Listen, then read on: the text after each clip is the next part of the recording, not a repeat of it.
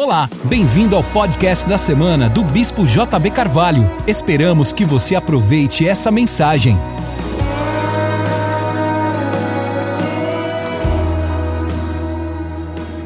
Boa noite a todos. Dê um sorriso para a pessoa do seu lado. Faça um elogio para ela. Diga o quanto que ela está bonita hoje. Fala de verdade o quanto que ela está bonita. E abra sua Bíblia comigo no livro de Mateus, capítulo 28. Vamos ler os versos 18, 19 e 20. Hoje, já foi dito, nós estamos no primeiro dia do segundo semestre. Eu entendo que existem coisas novas para acontecer, muito novas. Estamos num tempo de inovação. A Bíblia diz que nós andamos em novidade de vida, de glória em glória. Diga para o seu irmão, de glória em glória.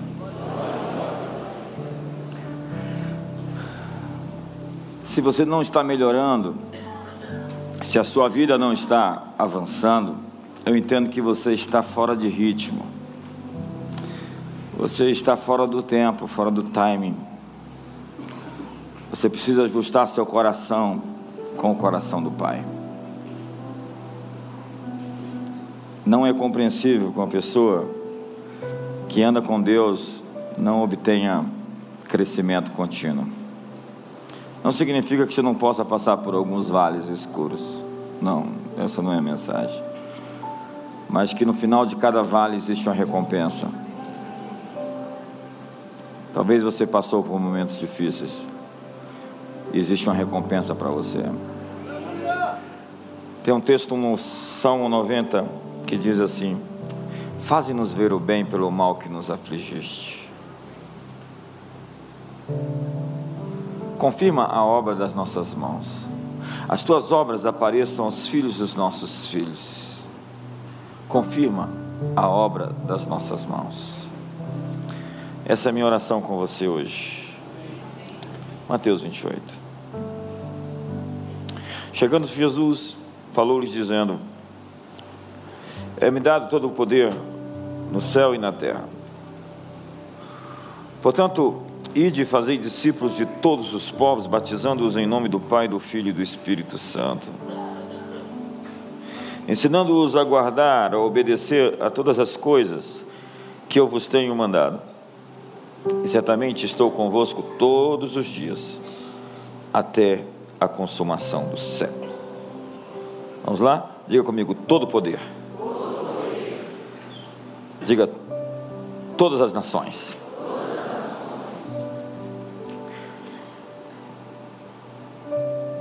Diga todos os ensinos.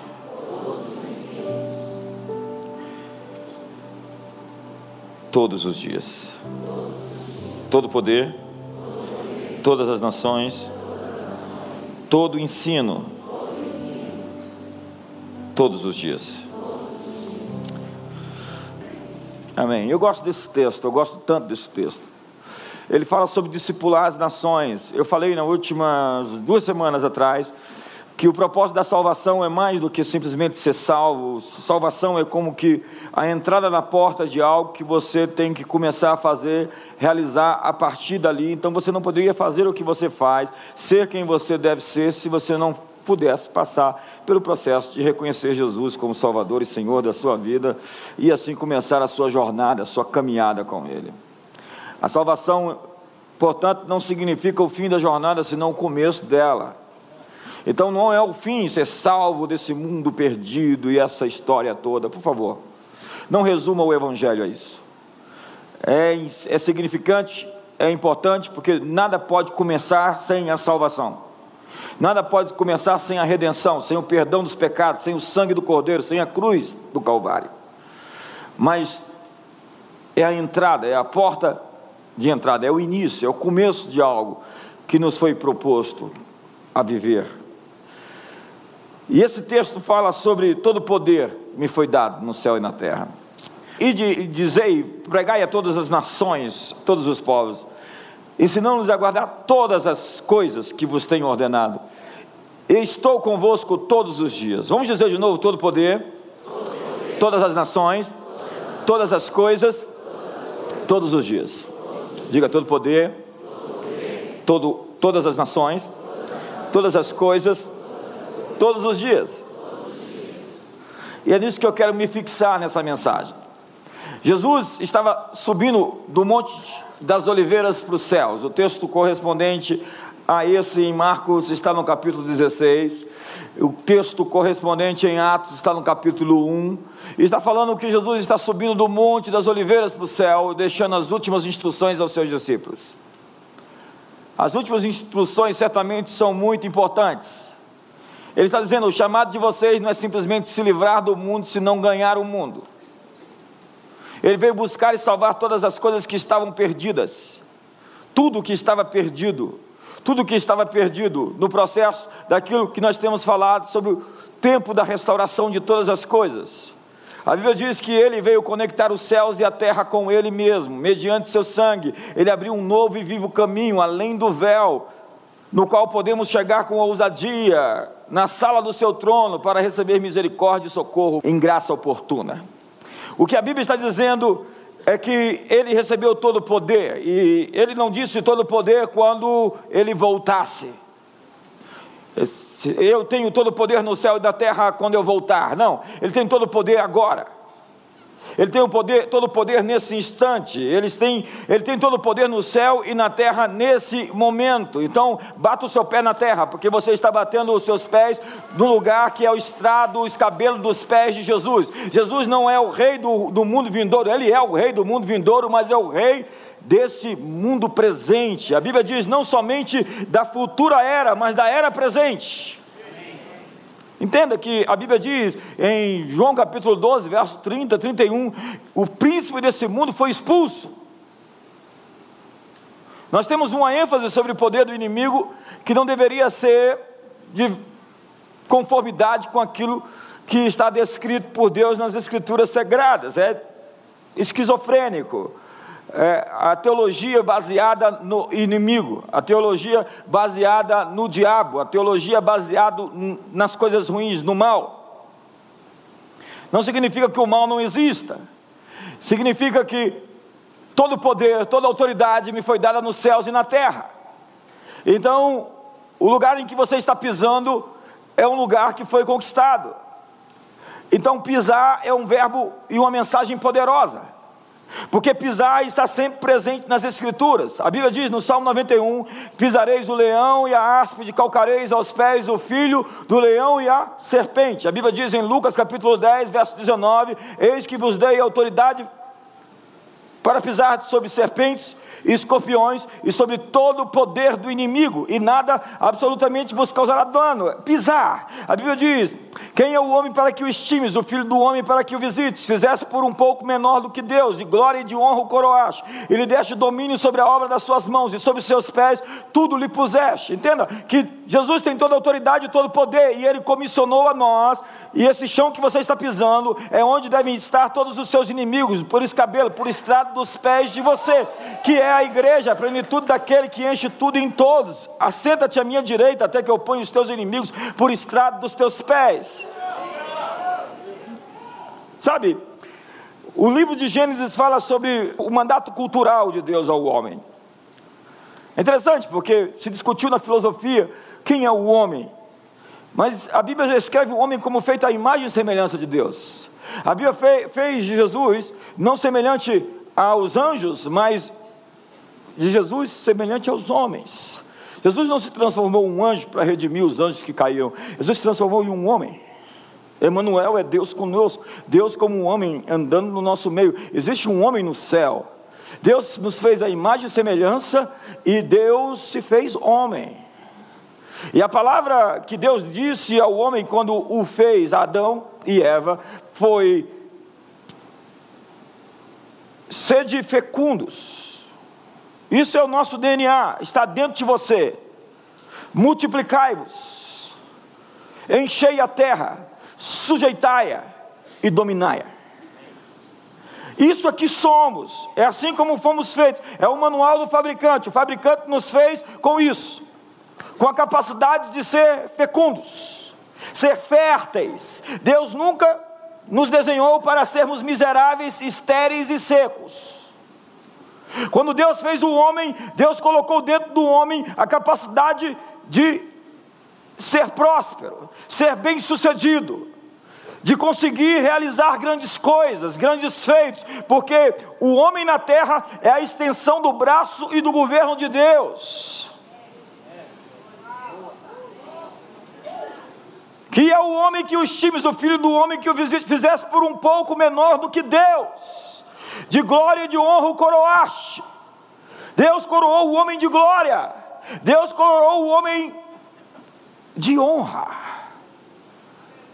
Há muitas discussões sobre quem é o homem, mas ninguém honrou tanto o homem como Jesus. A dignidade humana, a dignidade da mulher, a dignidade das pessoas, nasce de uma visão de Jesus, de amai-vos como eu vos amei, amo o teu próximo como a ti mesmo. Antes disso, o homem era desprezível. Até hoje, em civilizações onde o, o, o evangelho não chegou, o valor da vida humana ele quase não existe. Se você duvida disso, estude o primeiro sexo. Se você não quer estudar, vá assistir lá o, o filme da HBO de Roma, ou o Espartacus. Veja como aquela civilização era a civilização de cão, de cão, uma vida de cão, onde a mensagem de ama o teu próximo como a ti mesmo era ridícula demais. Como é que eu vou amar um romano? um agressor, um abusador? Como é que eu vou amar um grego, um, um, um, arrogante? Como é que eu vou amar um escravo que nem é considerado gente? Como é que eu vou amar uma mulher que nem tem alma? Como é que eu vou amar um, um estrangeiro ou um pagão, um bárbaro que não tem modos? Na verdade, ninguém tinha modos. Chega um carpinteiro de Nazaré dizendo: Você tem que amar o teu próximo. Quem é teu próximo? É o teu vizinho que está do teu lado. Não separe ele em tribos, não separe ele em raças, não separe ele em cores, não separe ele em maneira nenhuma. O teu próximo é o teu próximo, branco, negro, é, rico ou pobre, estudado ou não estudado, com curso universitário, sem curso universitário. Teu próximo é o teu próximo. Não faça separação.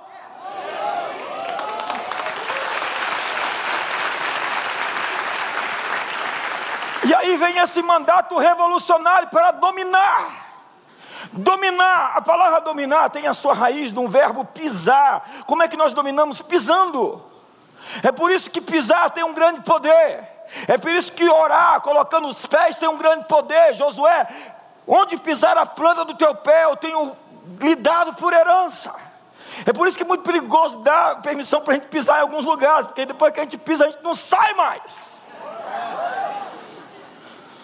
Jesus é o Senhor das nações, agora e no mundo vindouro, nesse século e no próximo, agora no tempo e na eternidade. Mas você pode me dizer, isso está fora de moda. O Barack Obama disse que os Estados Unidos eram um país de muitas crenças, portanto não era uma nação cristã. O Trump disse o contrário, disse que os Estados Unidos era um país cristão. Por que cristão?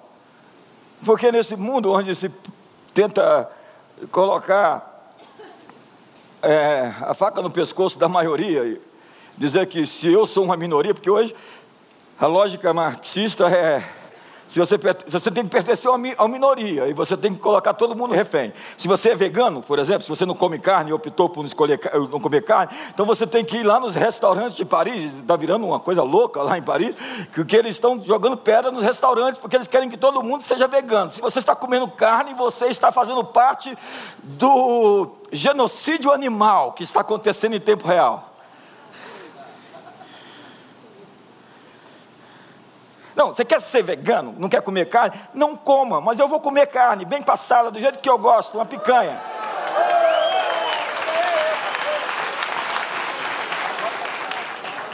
Agora tem que fazer parte de uma minoria para se empoderar. Ei, querido, nós somos uma grande parte, uma grande maioria, uma maioria daqueles que resolveram amar o próximo, independente se ele come carne ou se ele não come carne, independente se ele é branco ou se ele é negro, ou quais são as opções que ele teve na vida. Essa é uma boa palavra. Isso está fora de moda. Dizer que Jesus é o Senhor das nações. E o multiculturalismo. Você não leu a Bíblia, você não entendeu nada ainda. Leia de novo e diga: todo poder me foi dado nos céus e na terra. Eu acho isso lindo. Portanto, ide por todo mundo. E, e, não é simplesmente salvar pessoas, é redimir sistemas. Entenda que os valores que nós temos hoje, por exemplo, você, eu já falei isso aqui, mas se você é uma maioria cristã em um país, você pode ser muçulmano, você pode ser budista, você pode ser ateu, você pode ser o que você quiser. Mas vai numa nação onde a maioria não é cristã, é, eu não vou nem citar.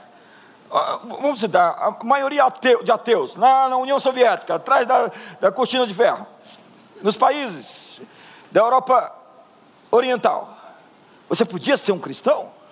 Agora no Egito, eu quero celebrar na, na Copa do Mundo os jogadores de futebol do Egito, porque nenhum dos cristãos foi contratado, foi selecionado, convocado para a seleção porque eram cristãos, só podiam ser se não fossem cristãos, se fossem muçulmanos. Então eles estão pagando o preço pela sua fé de ficar fora da Copa. E eu quero celebrar a vida dessas pessoas que não negaram a fé, mesmo sendo negado o direito deles de fazer gol na Copa do Mundo na Rússia.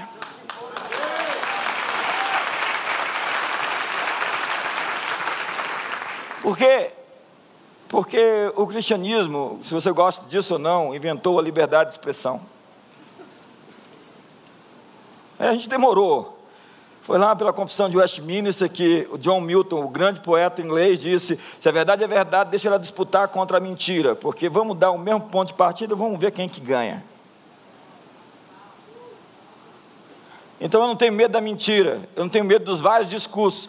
Pode dizer o que quiser, mas nós vamos dizer que o que nós vamos, estamos dizendo vai ficar, e o que está sendo dito vai passar. Vão passar céus e terra, mas essas palavras jamais passarão.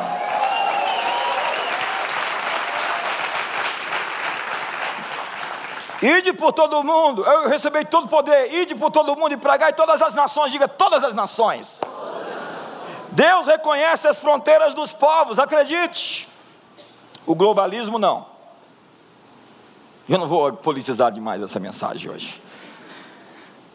Nós precisamos tirar os véus. Diga comigo, tirar os véus. Coloca o texto de Isaías capítulo 25, verso número 7 no, no telão para mim, por favor. Isaías 25, verso 7. Olha o que, que diz esse texto. E destruirá nesse monte a coberta que cobre todos os povos, e o véu que está posto sobre todas as nações Entendo o que a Bíblia está descrevendo. Existe uma coberta, um véu que impede as pessoas de enxergarem, de perceberem a verdade. O Deus desse século cegou o entendimento dos incrédulos para que não lhes resplandeça a luz do Evangelho. Lá no livro de Pedro fala que o céu vai se enrolar como um pergaminho, e os elementos abrasados se desfarão, os elementos do pensamento, do raciocínio. Quem leu meu livro é, Metanoia sabe do que eu estou dizendo. O que a Bíblia está dizendo é que existe uma glória presa, uma glória não revelada. A terra está gemendo e aguardando a revelação dos filhos de Deus. Os céus o retêm até o tempo de que todos os inimigos de Deus sejam postos por estrado dos seus pés. O livro do Apocalipse é a descrição de como todos esses inimigos estão sendo submetidos progressiva, progressivamente e sucessivamente ao Cordeiro de Deus. Os cristãos pareciam que estavam perdendo, eles estavam sendo devorados pelas feras em Roma, e alguns batiam no peito e diziam: Venham as feras. E enlouqueciam os romanos. Os romanos diziam: como é que eles podem morrer desse jeito? Com tanta paz. Sim, eles ouviram dizer, o carpinteiro, que aquele que crê em mim, ainda que morra, viverá. Eu sou a ressurreição e a vida, e quem crê em mim não morrerá para sempre. Então eles não temiam a morte, eles desafiavam a morte, eles estavam iluminando as ruas de Roma quando Nero tocou fogo em Roma e colocou culpa nos cristãos e fizeram deles velas, colocaram elementos para que eles ficassem acendendo a cidade a noite inteira, queimando bem devagar, tampouco eles desistiram da sua fé, tampouco eles retrocederam, tampouco eles negaram Jesus. Há muitas histórias de como uma sucessão de dez imperadores perseguiram a fé cristã e como os cristãos destemidamente os venceram, porque, como diz um dos pais da igreja, Tertuliano, no terceiro século, o sangue dos mártires é a semente que faz o evangelho prosperar. Igreja é assim: quanto mais você bate nela, mais ela cresce. É que nem bolo.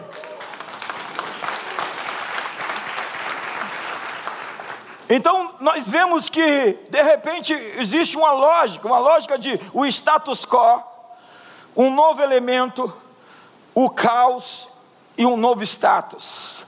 Essa é a progressão: status quo, um novo elemento, caos, uma nova ordem. E você vai ver que isso vai acontecendo sucessivamente na história. Eu não tenho tempo para discorrer como é que isso andou acontecendo durante esses dois mil últimos anos. Porque é isso que está acontecendo.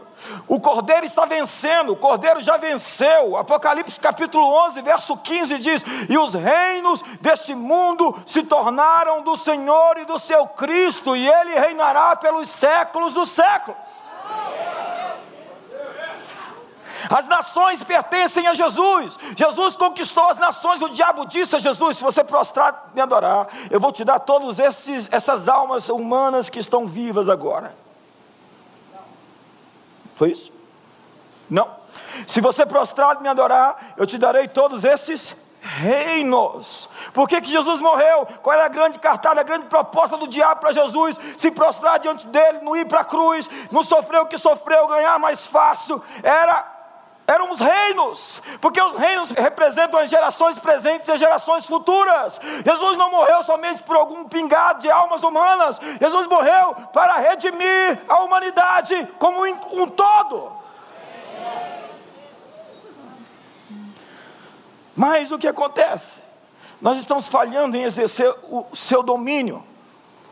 Muitos de nós pensamos que dominar é uma coisa de tipo esmagar, em momento nenhum falou para dominar seu semelhante. Dominar sobre a criação e servir seu semelhante. Poder nos é dado para servir. E quanto maior somos, mais temos capacidade de servir.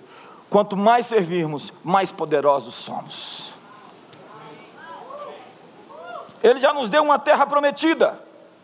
E nós somos uma força libertadora. Entenda que Josué tinha uma terra prometida, mas ele tinha que libertar a terra dos inimigos que moravam lá. Jesus já venceu a guerra. Posso dar tantos textos. Né? Colossenses capítulo 2, verso 14, que diz que ele encravou o nosso escrito de dívida que era contrário a nós inteiramente em sua cruz e despojou os principados e potestades e os expôs à vergonha, ao desprezo e à ignomínia. Jesus venceu. Mas nós transformamos o Evangelho numa religião. Deus se revelou no Filho, mas o Filho é o Rei dos Reis. E o Pai ordena que os anjos de Deus o adorem. Diz lá em Hebreus capítulo 1: todos os anjos o adorem. Que os reis da terra o beijem. Salmo número 8: Beijai o filho para que não pereça. Que a igreja entre em aliança de casamento, seja noiva dele. Dele é a herança das nações, o escolhido entre milhares, o esperado dos povos. Jesus deseja receber as nações Pede-me e te darei as nações por herança. A religião, no entanto, é cheia de véus. Eu nunca vi gente tão bitolada, tão com a visão míope, pequena da vida, como pessoas religiosas. Elas usam até a religião para matar os outros, para criticar os outros, para odiar os outros.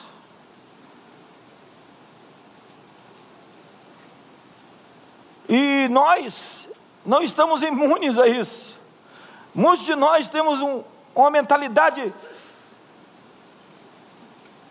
tão interiorana, aquela coisa de uma cabecinha de alfinete. A religião é cheia de véus, e é hora de tirar os véus. Diga para a pessoa do seu lado: é a hora de tirar os véus. E quando nós começamos a tirar véus, tem gente que fica muito endemoniada com a gente. Tem gente que não gosta da nossa liberdade. Gente que acha que a gente é livre demais porque a gente adora, porque a gente pula, porque a gente salta, porque a gente não tem aqueles usos e costumes culturais como algumas denominações têm. Então a revelação que Deus deu a alguns no passado, normalmente é a grande opositora da nova revelação que Deus quer entregar hoje. No passado, no presente e penso no futuro, a revelação anterior de Deus normalmente se opõe à nova revelação de Deus. Foi assim e parece que vai continuar sendo. Mas por que que isso acontece? As pessoas que recebem uma revelação, que receberam, se apegam tão fortemente ao que receberam, que aquilo se torna um ídolo para eles. É Gideão e sua estola sacerdotal. Ele se apegou tanto à sua estola sacerdotal que ela virou um ídolo. Já conheceu pessoas que se apegaram tanto ao seu ministério que virou um ídolo. O ministério deixou. Eles fazem a obra de Deus e esqueceram do Deus da obra. É Neustan. É a sinagoga de Satanás lá que está descrita em Apocalipse.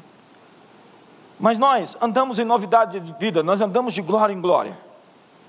Contudo, a nossa liberdade é uma afronta para quem vive prisioneira do talibã evangélico. Mateus capítulo 16 fala de um momento em que Jesus está em Cesareia de Filipe, no norte.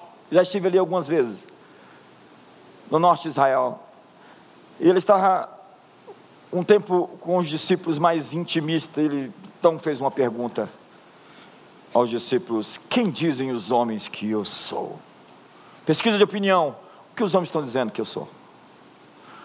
Entenda que na cabeça de alguns, eles disseram: uns dizem que tu és João Batista, outros Elias, ou alguns dos profetas. Eles estavam pensando de maneira muito equivocada.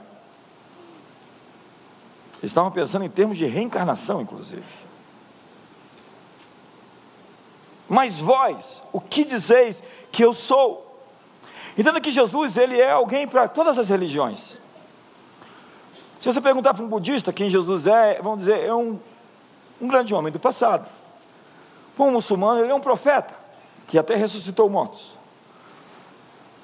Para um, um sujeito da ciência cristã, ele é uma espécie de Adão evoluído. Para um testemunho de Jeová, Jesus é um semideus não é nem um Deus todo-poderoso, é uma espécie de um anjo. Em todas essas fés, Jesus está sempre secundário, posto de lado. Sempre existe alguém mais importante que ele. Por exemplo, na nova era, São Germain veio encerrar a era de peixes para inaugurar a era de aquário com o seu cetro violeta. Então, essa nova ordem é a ordem de São Germain. A ordem de peixes passou, a ordem de Jesus ficou para trás. Lindo. Para muitos, Jesus é um rabi, é um profeta, um libertador militar nacionalista, como eles esperavam um Messias que viesse libertar o povo de Israel das mãos dos romanos. Nós esperamos um homem de guerra. Era isso que eles esperavam. E eles se viram muito frustrados quando Jesus começou a pregar amor.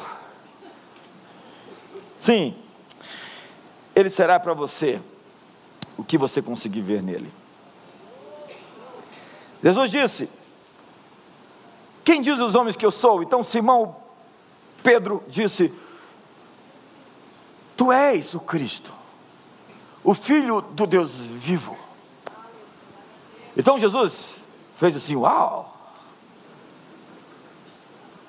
Simão, essa atualização não foi carne nem sangue quem te deu. Esses pensamentos seus não são oriundos de forças naturais, mas foi meu Pai celestial quem tu revelou. Portanto, eu te digo que tu és Pedro, e sobre essa pedra edificarei a minha igreja, e as portas do inferno não prevalecerão contra ela. Ele recebeu uma atualização sobre quem Deus é. Jesus lhe deu uma atualização sobre quem ele era. E nós recebemos uma atualização sobre quem é a igreja. Quem é a igreja? Nós edificamos a igreja sobre aquilo que nós acreditamos que Deus é, sobre quem Deus é. As pessoas edificam a igreja na base da revelação que eles acreditam sobre Deus. Se eu tenho uma revelação de Deus, eu vou edificar o meu ministério fundamentado nele. Se eu tenho uma revelação que Deus cura, e só Deus cura, eu posso fundamentar a minha revelação toda sobre Deus, sobre o Deus que cura. É, é MC Paul McPherson fundou a igreja quadrangular, em que ela tinha uma revelação de que Deus salva, Deus cura, Deus batiza no Espírito Santo e ele voltará, Jesus voltará. Era o evangelho quadrangular, eram as bases pelas quais ela fundamentou o seu ministério. Mas diferente dela, existem alguns ministérios bem engraçados que tiveram uma suposta revelação sobre quem Deus é. Por exemplo, a igreja evangélica pentecostal, a última embarcação para Cristo.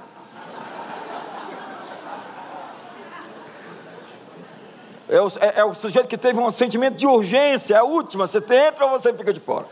Igreja Evangélica Pentecostal, o cuspe de Jesus Cristo.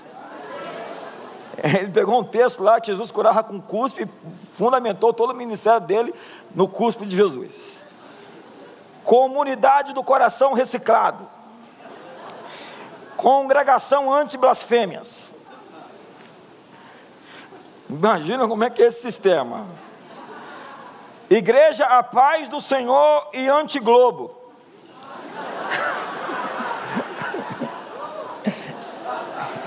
Igreja da pomba sacrificada.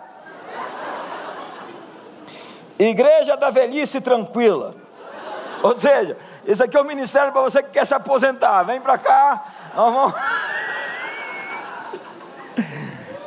Igreja de Calantaçabace.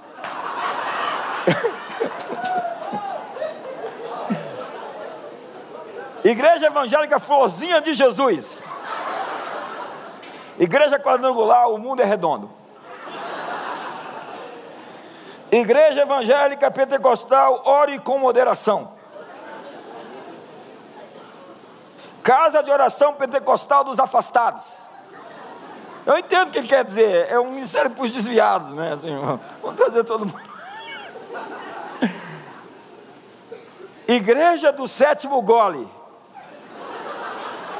Já deve estar bêbado depois desse sétimo aí. Igreja congregacional da boca do peixe. Só tem Jonas lá dentro. Igreja atual dos últimos dias.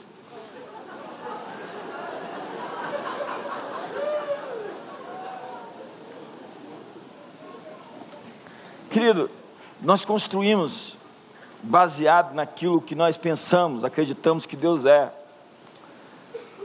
E se eu acredito que Deus ele quer matar todo mundo que não tem a minha fé, eu vou virar um embomba.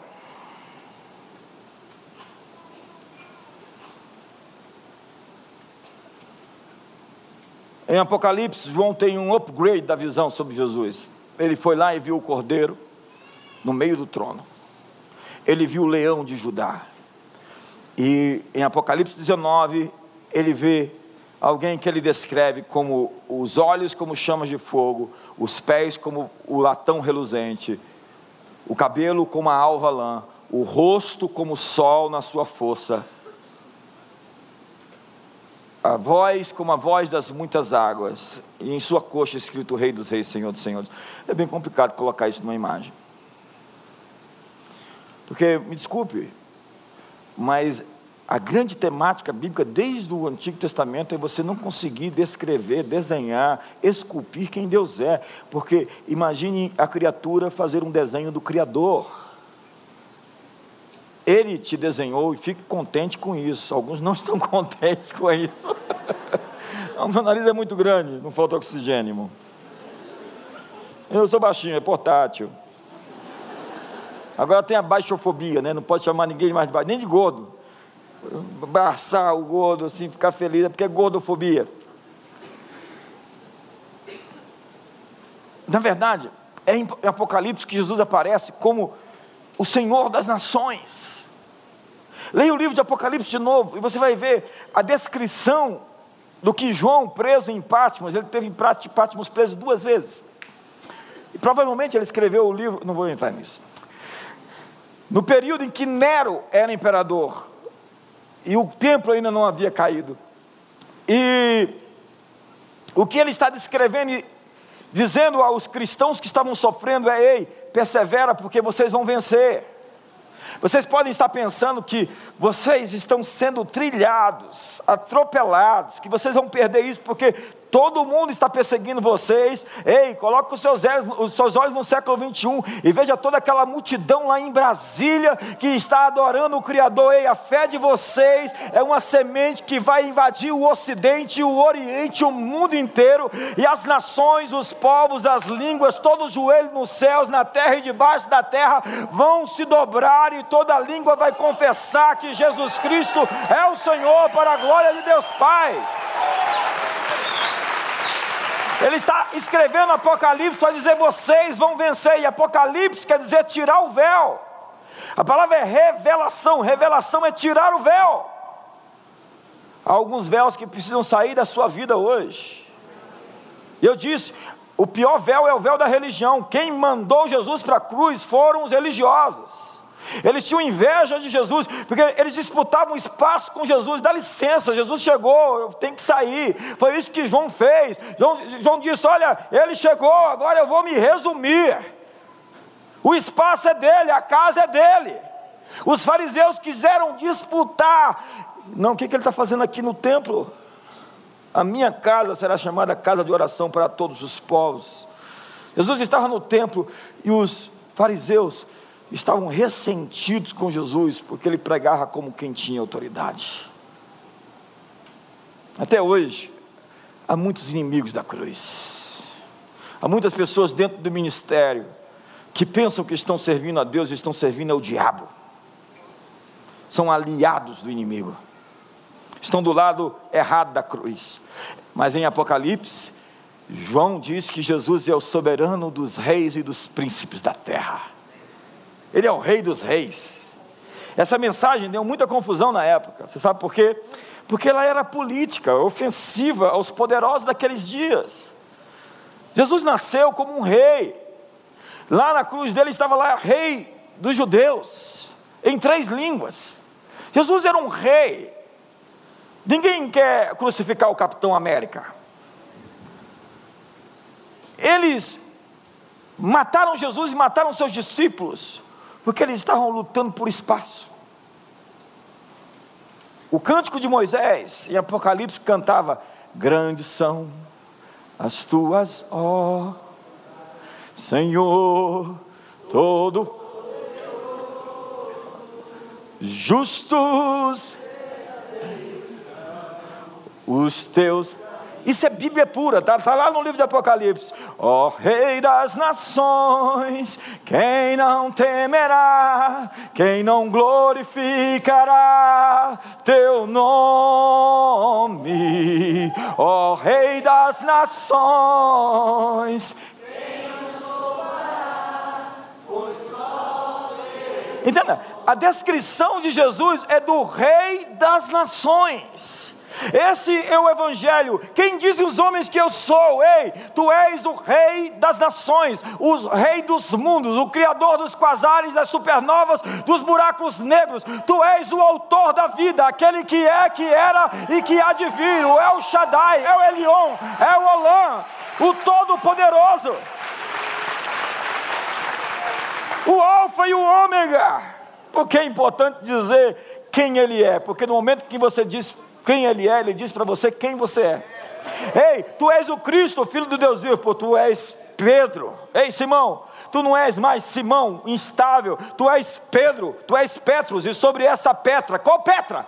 Que eu sou Cristo, eu edifico a minha igreja. É sobre a revelação de quem Deus é que nós edificamos. E assim nós precisamos atualizar nossas músicas.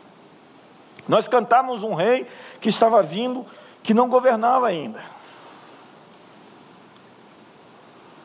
Não sei se eu sou mais profundo. Às vezes eu tenho um receio de entrar mais fundo em algumas coisas. Cantávamos o céu tentando escapar da terra.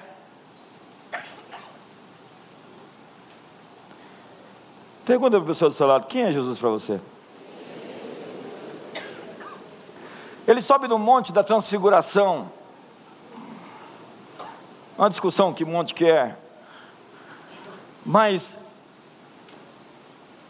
ele só se mostra para os três discípulos mais próximos. Paulo enxergava Deus de um modo até que teve uma atualização e ficou cego. A atualização que você tem sobre Jesus pode te deixar cego três dias. Foi isso que aconteceu com Paulo, porque ele acreditava em um Deus de tal modo errado que ele se tornou inimigo dos feitos de Deus, porque ele perseguia em nome da fé que tinha. A propósito, quem aqui fala mal de crente?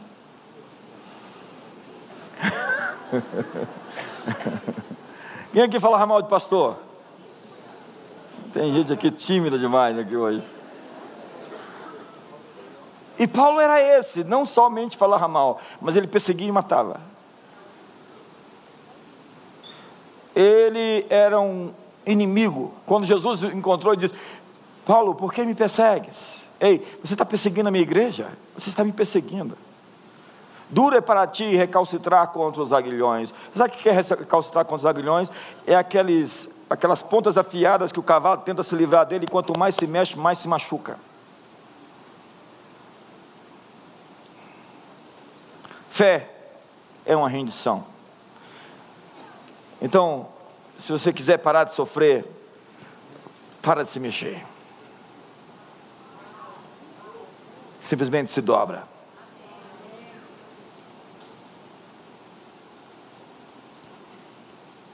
Mas, o que aconteceu com a gente? A gente está esperando a nova revelação do anticristo, não do Cristo. É a sétima profecia. É o filho do diabo, o bebê de Rosemary.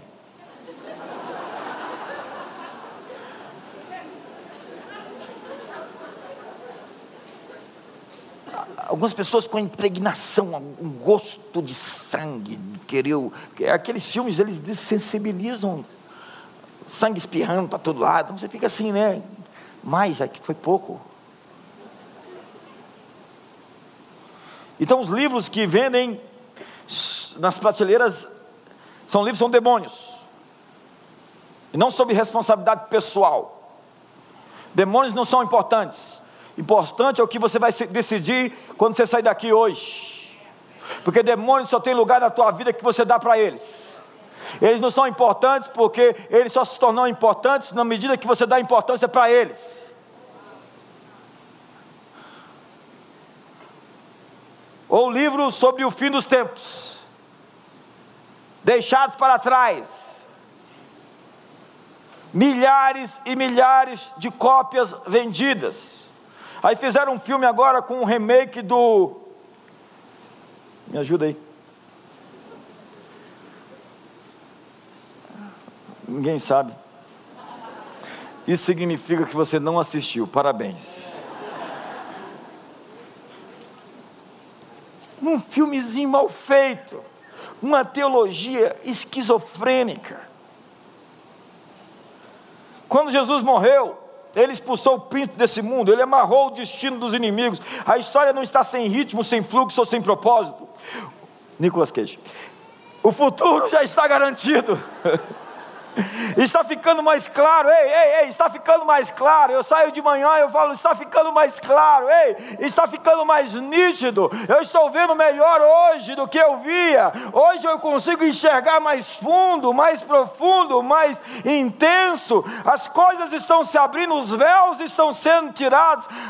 O céu está sendo enrolado como pergaminho. Daqui a pouco eu vou conseguir vê-lo chegando entre as nuvens com poder e muita glória, e todo olho o verá, até quantos o transpassaram como um relâmpago do ocidente para o oriente.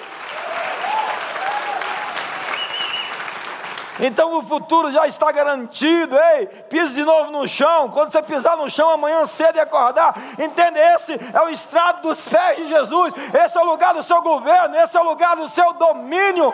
Pisarei sobre serpentes, sobre escorpiões. Então você vai pisar seus inimigos. Você vai pisar a doença e a dívida. Você vai pisar as opressões, a depressão. Você foi feito para reinar em vida, porque Ele venceu por você e nele você é mais que vencedor me ajuda aí.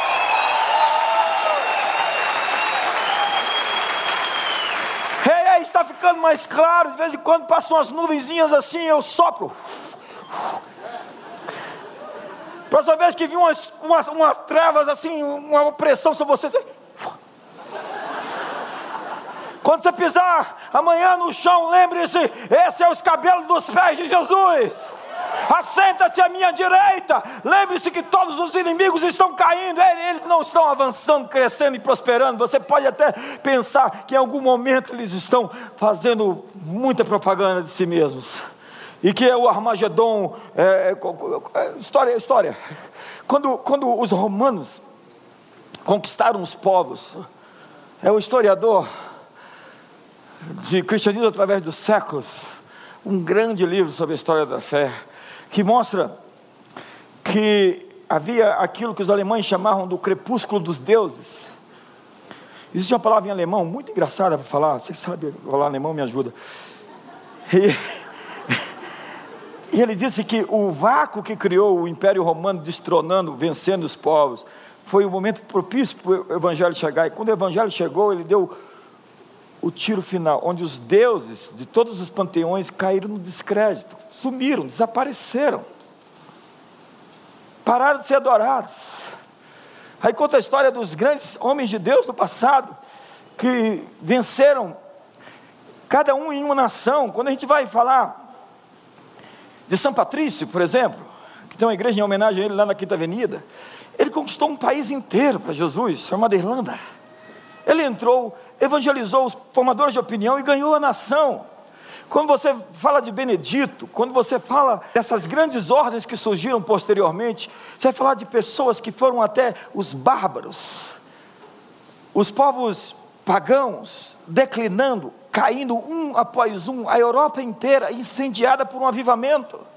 O modo familiar como as pessoas viviam foi mudado. Eles viviam, eles eram sociedades tribais. Ninguém sabia quem era pai dos meninos que nasciam em alguns lugares. Então se estabeleceu um modelo civilizatório: papai, mamãe e filhos. A ideia cristã, judaica cristã, de uma civilização com ordem, justiça, justiça, paz e alegria. Isso lembra alguma coisa? Então, a Europa é evangelizada godos, ostrogodos, visigodos, lombardos, nomandos, bretões, saxões, os imperadores, os reis são batizados em cerimônias públicas. Clovis, o rei dos francos, se converte e fala: Eu quero batizar. Então a Rede Globo vai lá e o SBT vai lá, porque o rei agora quer batizar. Não foi no ano da eleição. Não tinha nem eleição, irmão. perdão, perdão, perdão. Alguns vão entender quando chegar em casa.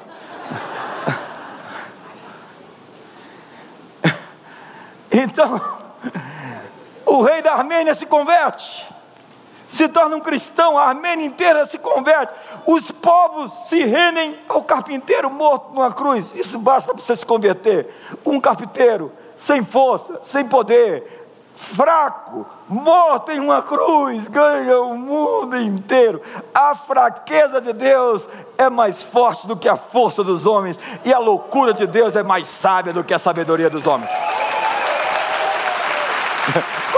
O Evangelho é uma coisa muito engraçada. Você, você, você vê o Evangelho e você fala: Jesus, como é que um carpinteiro morto numa cruz conquista o mundo? Ele não vem com um relâmpago numa nuvem dizendo: mortais se arrependam. Ele não veio assim, dizendo por si, se Pedro está vendo aquela estrela, ela se chama YX, Epsilon, e eu que fiz ela. Ei, você quer saber como vai ser o século 21? Eu vou lhe dizer: eu sou Deus. Não, eis o Cordeiro de Deus que tira o pecado do mundo. Não é o pavão de Deus. Não, a propósito, vamos fazer justiça ao pavão. Fala que o pavão é sinônimo de orgulho. Ei, querido, só mostra quem tem algo para mostrar.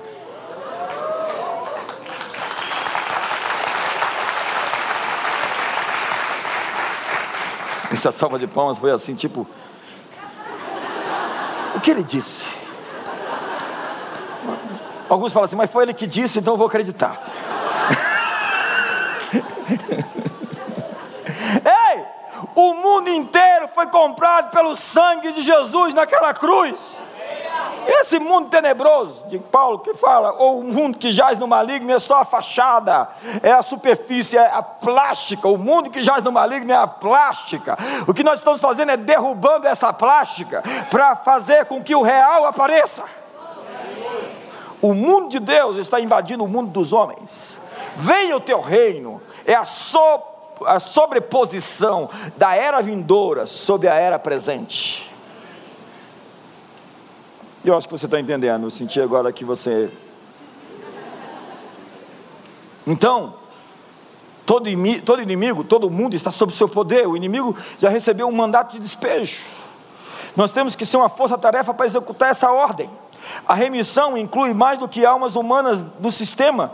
Os reinos do mundo pertencem a Jesus. Todas as nações, diga todas as nações. Todas as nações. Diga todo poder. todo poder. Diga todas as coisas.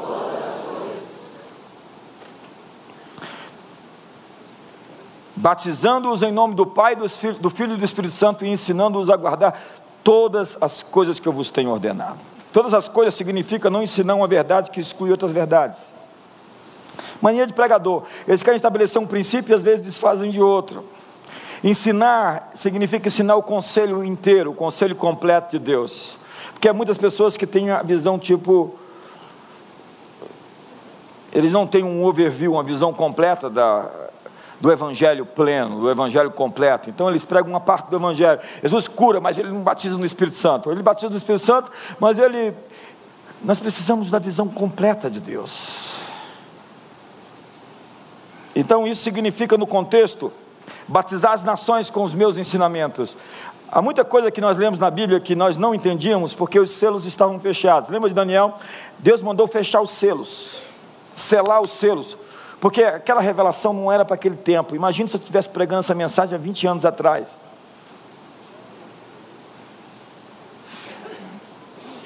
Tchau, irmãos. Há muitas coisas que estavam fechadas, mas os selos estão sendo abertos. Diga para o seu irmão: os selos estão sendo abertos.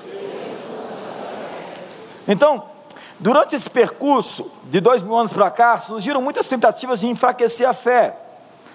E uma delas foi a teologia liberal, onde Jesus, entenda, que você estabelece, você edifica sobre a base que você acredita de quem é Deus. No século XIX, para justificar as supostas descobertas científicas, os teólogos inventaram a teologia liberal, que não via o texto sagrado mais como um texto ipsis literal, mas como um texto simbólico, figurativo, onde os acontecimentos bíblicos, assim um pouco complicados na cabeça de alguns, tipo Jonas e o peixe, não poderiam ter acontecido realmente, ou o, o, o Éden. É, Adão e Eva não eram personagens literais, mas simbólicos, e os milagres de Jesus remetiam a algum tipo de, de figura e não uma coisa realmente que tenha acontecido historicamente.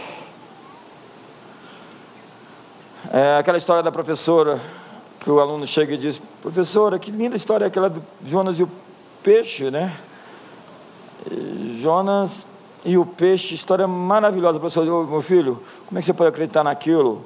Ah, aquilo não pode ter acontecido. Então ele diz: Professor, então quando chegar no céu, eu vou perguntar para Jonas. Aí ela disse: e se, se ele foi para o inferno? Foi para o inferno, a senhora pergunta.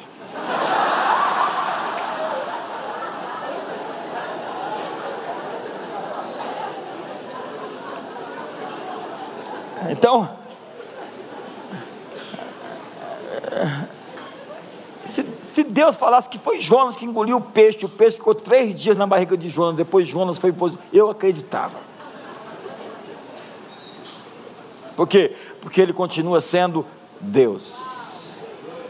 Mas daí surge a teologia liberal que invadiu a Europa. Eu estava agora com 92 pessoas na Holanda, Abraham Kuyper, que foi o primeiro-ministro na virada do século XIX para o século XX. Ele foi um teólogo liberal, até que ele se tornou pastor porque ele queria um emprego antes de ser primeiro-ministro. Então ele tinha que pregar para as pessoas sem acreditar, porque ele precisava estudar teologia para poder exercer o, o, o, ministério. Então ele começou a pregar para as pessoas, pregar para as pessoas, sem acreditar naquilo, na crença de que as pessoas não iam acreditar. As pessoas acreditavam e converteram ele. A igreja converteu o pastor. Ele posteriormente se torna primeiro-ministro, um, um calvinista de verdade, porque tem muita gente que se diz que é reformado, nunca leu uma obra de Calvino. Oh, desculpa, não, não não pula da terceira ponte, não. Tem a segunda, que é mais rasa. Oh.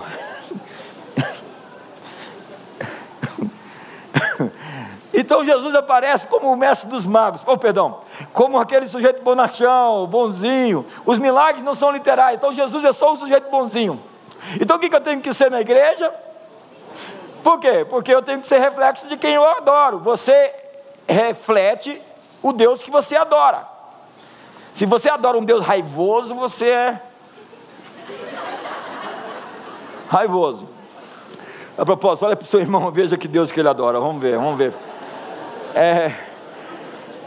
E aí, a teologia liberal cria uma um século de cristãos, século XX principalmente, de cristãos assim comportadinhos. A minha missão o que, que é? É pagar minhas contas em dia, ser um cidadão bonzinho, ser um pai de família, legal, bem comportado, legal, bem legal, bem gente boa. Por quê? Porque Jesus é só o mestre dos magos.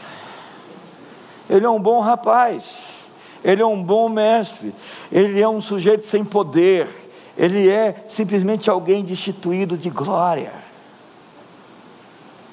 Acredite, isso pegou muito na cristandade. Mas nós precisamos de um upgrade da identidade de quem Jesus é. Nós precisamos entender que Ele é para nós aquilo que nós conseguimos ver nele. Ele é muito maior, mas você só vai conseguir obter dele aquilo que você consegue enxergar dele. Alguns de vocês aqui já conheceram Yahvé Rafa, o Senhor quem te sara. Né, você chegou na igreja e foi curado. Quantos foram curados na igreja aqui? Levanta a mão aí. Olha só, centenas de pessoas foram curadas aqui. Quantos aqui chegaram aqui quebrados e estão prosperando? Levanta a mão aí. Então você. você conheceu Yahvé Jiré. Por quê?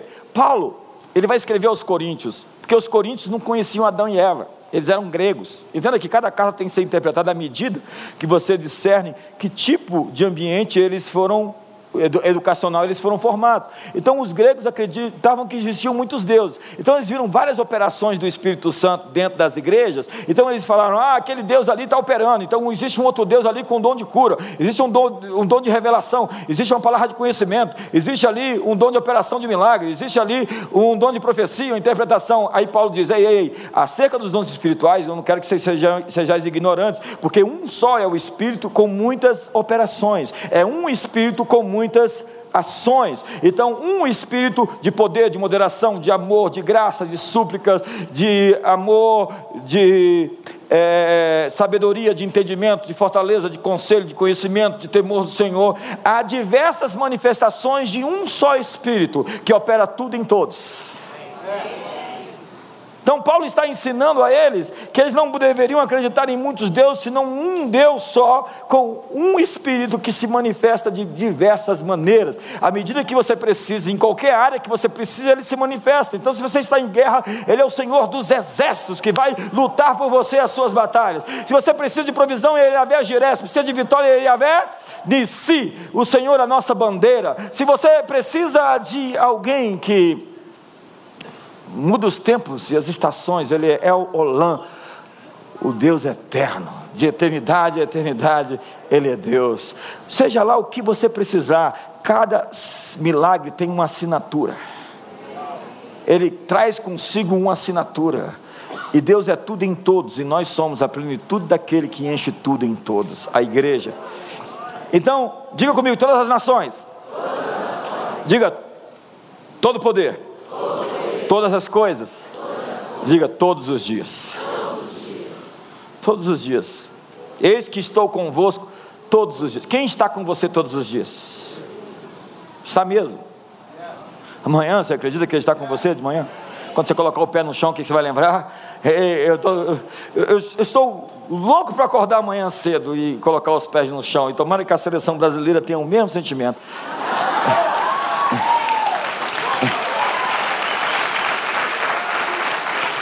Por quê? Porque Deus, o Deus Criador fez o homem comum a ele. Comunhão é comum. Com, eu só posso, eu posso ter comunhão com a formiga? Ouça a formiga. Eu posso ter comunhão com o macaco? Comunhão não. Eu posso brincar com o cachorro. Eu posso brincar com o animal. Mas comunhão, você só pode ter comunhão com quem tem a sua imagem. Você é comum com quem tem sua imagem, você tem intimidade com quem tem sua imagem. O lugar da comunhão é o lugar da sua identidade. Você sempre vai reduzir o ambiente ao seu redor ao ambiente dentro de você. Você não vai deixar que a vida te trate melhor do que você mesmo se trata. Você é salvo quando crê em Jesus, mas é transformado quando recebe a revelação, tira o véu da sua identidade, de quem você é. Na comunhão, seu discernimento fica mais aguçado. Eu estava conversando com um, um, um irmão aqui da igreja, eu falei: você quer mudar a cabeça de um líder de gangue? Não adianta bater num líder de gangue. Você pode até prendê-lo, pode até resolver alguma coisa, ou pode piorar. Mas o que você tem que dar para um líder de gangue é uma visão acerca da sua identidade, do que ele pode se tornar. Quando você mostra para ele o que ele pode ser, ele pode realmente entender que ele foi criado para algo mais do que ele está vivendo.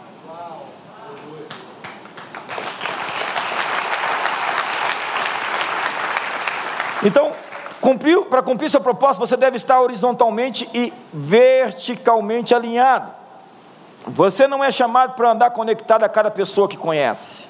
As pessoas certas irão adicionar foco que Deus está fazendo, pessoas erradas vão se tornar uma distração em você. Jesus não era amigo de todos, ele amava todos, mas só tinha intimidade com alguns. Porque na comunhão você é nutrido Diga comigo, estou convosco todos os dias. Quando Deus se move em algo novo que está fazendo, é sempre um upgrade da revelação de quem Ele é e do que Ele faz. Diga, quem Deus é, e o que Ele faz. O mover de Deus é uma atualização de quem Deus é e do que Ele faz. Quando você atualiza a sua compreensão sobre Deus, você entende quem você é e o que você foi chamado a fazer. O povo que conhece o seu Deus se tornará forte. O que te faz forte? Conhecer a Deus. A imagem que você carrega é ativada pela imagem que você tem de Deus. Lembra de 1 João capítulo 3, verso 2, que diz assim: Amados, ainda não se manifestou o que havemos de ser, porque quando ele se manifestar, seremos semelhantes a ele, porque o veremos como ele é. Ei, quando eu o vejo como ele é, eu me torno quem eu sou. Então eu preciso de uma atualização sobre quem Deus é. Eu tive encontros variados com Jesus durante esses anos e décadas. Atualizações sobre quem Deus é. Entenda que Deus é tão extraordinário que você nem na eternidade vai saber tudo sobre Ele. Vocês estão me entendendo ou não? E Oséias diz: prossigamos em conhecer ao Senhor, como a alva, a sua vinda é certa. Quando vemos Deus como um libertador, nós nos tornamos libertadores. É uma questão de imagem. Se Deus é justiça, por que, que os povos romanos, greco-romanos, eles tinham uma moral ridícula? Porque os deuses deles eram pior do que eles, eram piores do que eles. Você viu? Já estudou mitologia? Era um que dava o um golpe no outro, o outro que traía o outro, o outro. Era uma história de demônios. Por quê? Emile Durkheim dizia: a moral de um povo está na religião, e a lei de um povo na sua moral. Nossa lei é reflexo da nossa moral, que é reflexo de quem nós adoramos.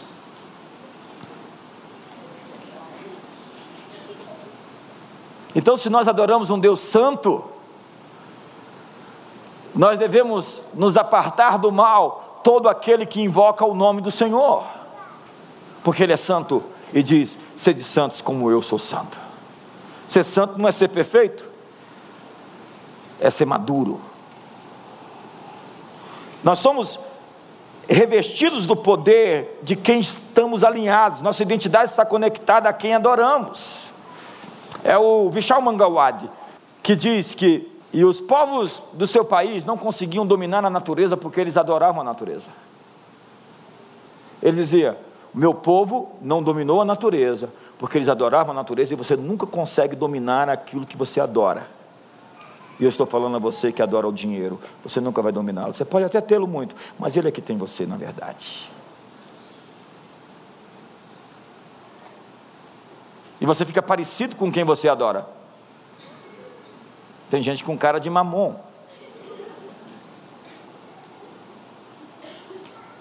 Diga para o seu irmão, você tem o DNA do pai. Então, eu vou terminar. Obrigado vocês quatro aqui que falaram. então eu vou terminar. Obrigado. Vocês querem ver o, o, o, jogo lá, os gols, a rodada, como é que foi aí o final de semana, eu sei. Quando você chegar na revelação de quem é Jesus, você vai chegar a uma questão crítica. Quem você é que ainda não se tornou manifesto. Ei, ei, olhe para mim. Quem você é que ainda não se tornou manifesto? Eu fiz 50 anos semana passada, domingo. E vou falar uma coisa para você. Eu tenho me descoberto. E uma das grandes satisfações da vida é você descobrir as pessoas que estão perto de você. Eu olho para disso todos os dias, eu falo como ela está se tornando a cada dia uma pessoa mais especial e mais maravilhosa do que jamais foi.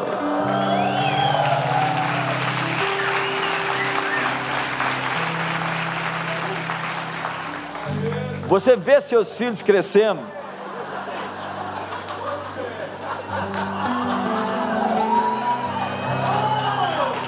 Israel. Eu te dou uma resposta à altura.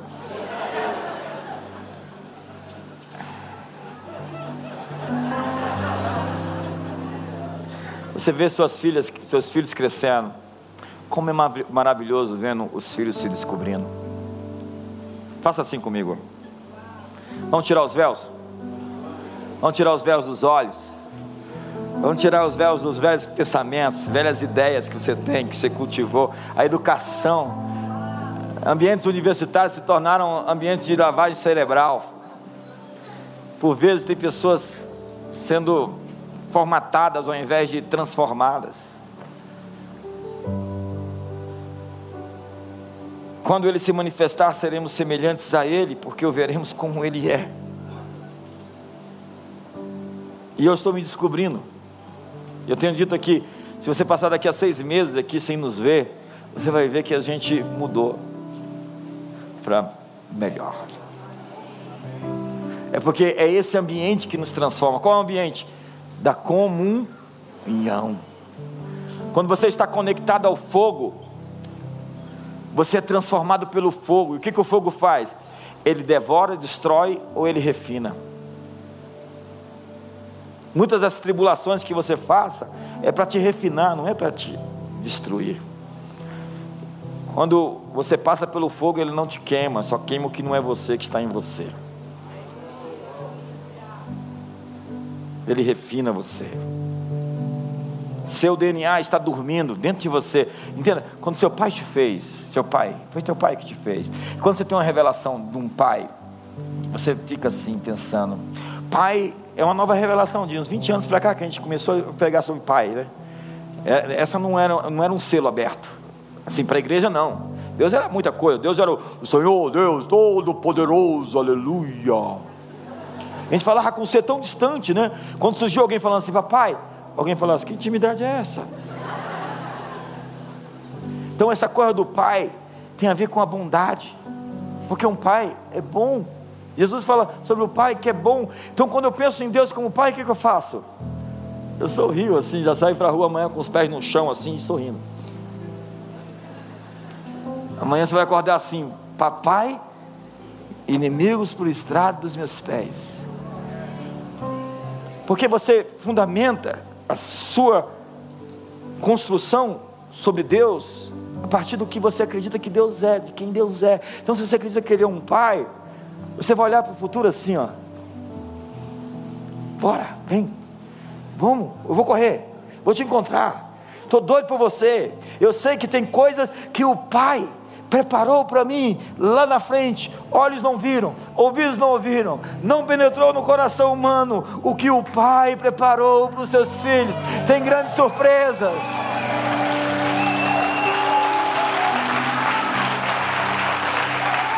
Então, quando o Pai te fez, Ele fez você como um texto químico, como uma carta, no seu DNA. Está cheio de coisa dentro do seu DNA.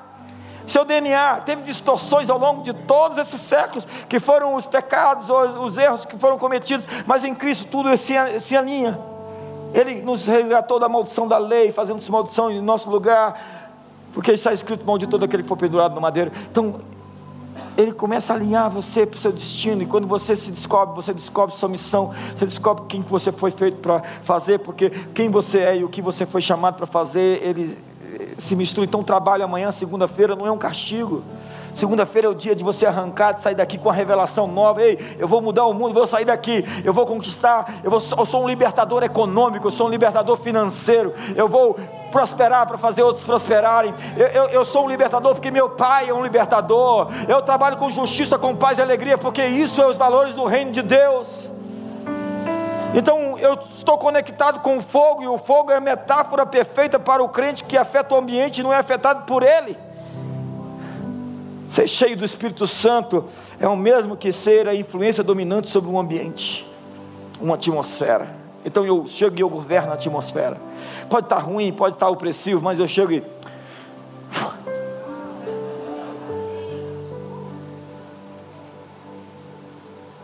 Resistir ao diabo e ele.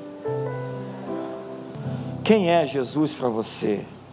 Manifestará a sua natureza em algo que você precisa. Quando você o enxerga como ele é, ele se manifesta naquilo que você pode ver nele. Fique de pé.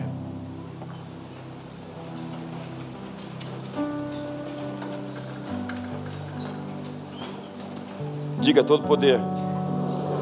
Diga todo poder todas as nações, todas as coisas, todos os dias. Eis que estou convosco todos os dias. Quem está comigo?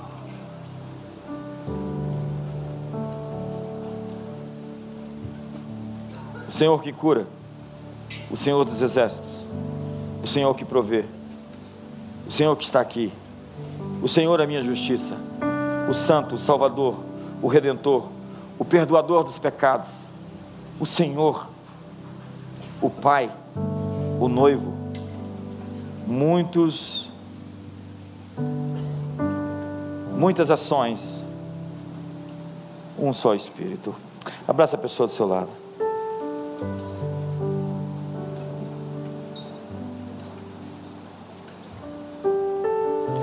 Eu preciso de cinco minutos para terminar essa mensagem.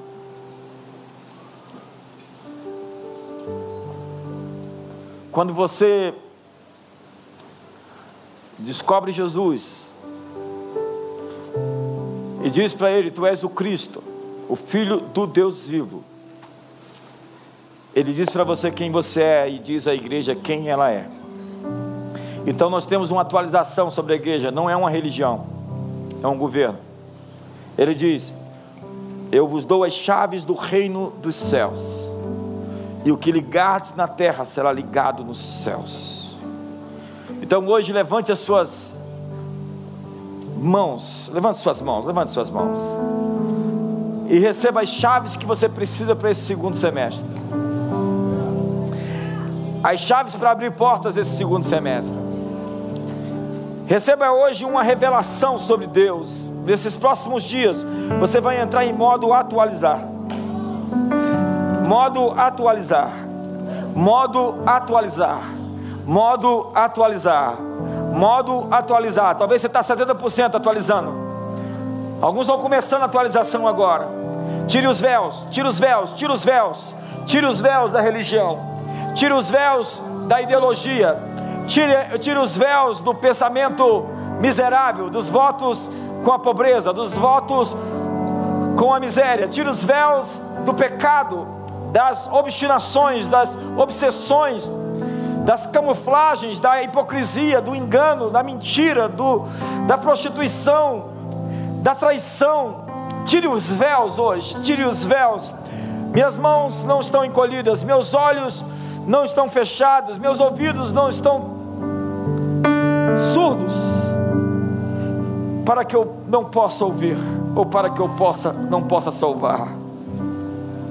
Suas mãos estão estendidas, levante suas mãos e toque em suas mãos.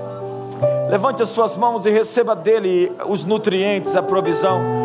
Deixe ele ativar sua genética, seu texto químico, quem você é, seu interior. Ei, acorde para aquilo que você foi feito. Agora, por um minuto, diga quem ele é. Diga quem ele é.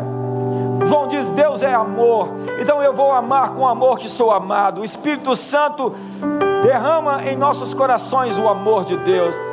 Ei, ei, diga: Tu és o perdoador, então simplesmente perdoe, porque você consegue perdoar com o perdão que você recebeu.